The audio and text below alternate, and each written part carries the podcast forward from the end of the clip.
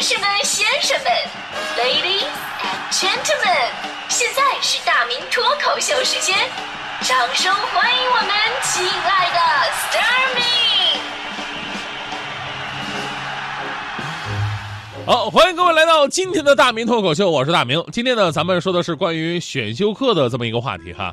这个呢，一般都是在大学会遇到的比较多一点，也算是人生的一种别样体验。因为啊，你所学的专业呢，可能是从方向上来讲比较单一的，但是选修课呢，可以弥补你呃其他方面的兴趣爱好。学校的初衷也是如此，就是希望咱们同学们呢能够全面发展，通过选修课发展自己的兴趣特长，更专业的了解到其他领域的相关知识。不过呢，理想跟现实总是有差距的。真正的情况是这样的：大多数学生更热衷的选择的不一定是自己的兴趣专业，而是哪个专业的老师不点名、好说话、考试简单、通过率高，是吧？所以呢，每学期啊，到了选择选修课的时候呢，堪比现在的双十一淘宝。我们那会儿呢，已经是电脑选课了，所以说就在开放选课的第一时间，所有的人眼睛直勾勾的盯着电脑，手上就是离不开键盘，都奔着那个热门课去了。导致校园网直接瘫痪，然后呢，我们就反复刷新，这也跟网购真的没什么区别。选到的人呢，欢声雀跃；没选到的人呢，也没有唉声叹气的机会，因为赶紧要找到自己的第二选择。所以我回忆了一下，我上大学选到的那些选修课都非常奇葩。一个文科生，我选择了电子工程，你知道吗？还有一科啊，节目里边我我我无我无法表述，你知道吗？这门课特别好，就三节课，而且呢，算三个学分。我是找了好多关系我才加进去的，呃，要不是那年学分修不够了，我我觉得啊，这，这这这我我都不会选择。但是我觉得这门课应该好好普及，起码不至于现在在公共场合大家都不好意思说叫什么名字，你知道？我就不说了。其实最逗的呢，我还选择了另外一门课叫佛学课，因为真的没得选了。第一天我去上课，好像是一位居士来给我们上课，当时我就问了几个我最关心的问题，我说那个大师啊，这门课点名吗？大师说不点。我说大师那。咱们这个课考试吗？不考。我纳闷，大师，咱们不点名不考试，那期末考试成绩怎么办呢？大师说了，随缘吧。我就喜欢这么随性的。结果那个学期啊，这门课我就没去过。你也知道哈，在大学里边流传着这么一句话嘛：选修课必逃，必修课选逃。结果期末结束，我看了一下我成绩没及格，要求下学期重修。我打电话问大师，大师不是随缘吗？大师说了，施主。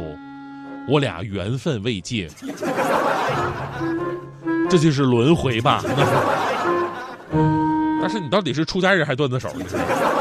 说到这个选修课呢，真的特别羡慕现在的学生朋友啊，跟我们那个年代相比啊，现在大学生的选修课越来越五花八门。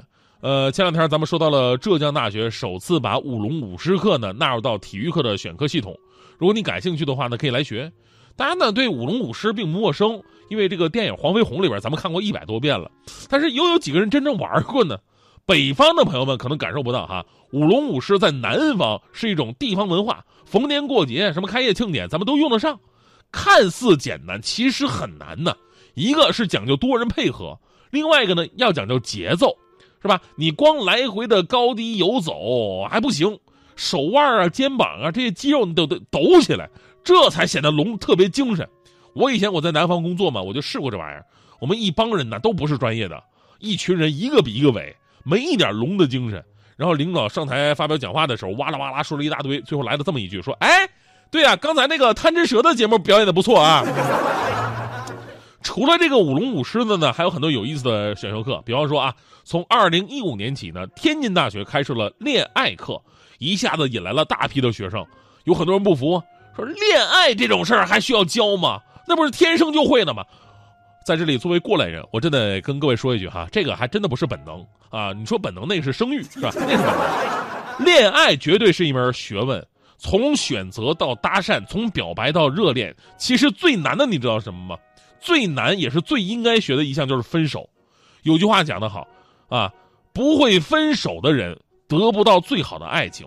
这句话你们可以用一生去慢慢体会，千万别引起家庭矛盾，知道吗？除此之外呀，厦门大学与集美大学所开设的选修课也很新鲜。比方说，呃，信息专业的学生呢去练击剑，外文专业的学生呢去研究自然，以及跨专业学习什么中国古典家具啊、流行病学、食品营养学等等。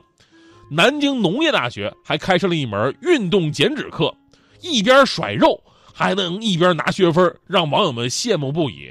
但这门课呢，不是所有人都能选啊，你得像我一样有资格，就是啊，足够的胖啊，这才有资格去学。还有这个中南大学最火的选修课，你知道是什么吗？叫做《名侦探柯南与化学探秘》，把枯燥的化学跟动画相结合，让你更加有兴趣去学习。但有有有一个问题，就是说您您找对象的时候吧，千万别找过学过这门课的，死都不知道怎么死的，你知道吗？其实对于选修课一直以来啊，功利化选课这是非常正常的一个现象。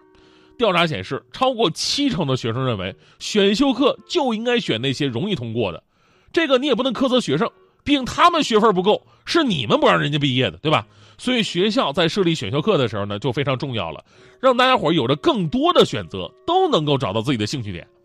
呃，就别说大学了，现在很多中学也开办了很多稀奇古怪的体验课，对学生朋友呢进行另类教育。比方说，成都有一个中学，前两天在体育馆里边开设了一堂这个死亡体验课，这个说实话挺挺新颖哈。死亡体验课，您想想。五十四名初一的学生静静的躺在地板上，体验着死亡的滋味眼睛戴着眼罩，然后一动不动。其实我有点纳闷啊，你这是体验死亡还是体验睡觉？这是？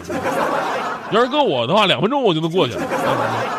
但是据说哈，这二十分钟的体验死亡之后啊，不少学生都流下了眼泪。有人说啊，对前世的后悔；有人感悟对生命的敬畏；还有人感叹要活在当下。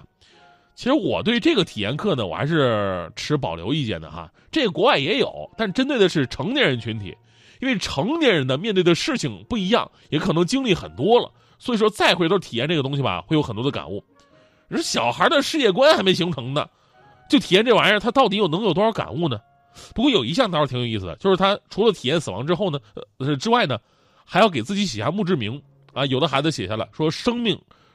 要是可以重来一次，我一定做妈妈的乖女儿。还有说说一生只有活出了精彩，活出了自己，一切想做的事儿都做好了，人生才不会留下遗憾。哎，这个墓志铭挺有意思的。昨天我就问我们台里这帮人说：“哎，如果你们给自己写一个墓志铭，你们会写什么呢？”大迪说了：“我要写，我终于不用做早班了。”是你上的都是夜班，现在。然后徐强强哥说了：“我要写。”我终于解决住房问题了。然后呢，还有那个曹然，我说然妹，你你你打算那个写什么呢？然妹说，我的墓志铭是我终于不再怕鬼了。我想了半天，我写点什么呢？啊，我我在我的墓碑上，我我干脆我想想这事太恐怖了，我我干脆写这么一句话吧：我是被活埋的，赶紧把我挖出来，应该还有救啊。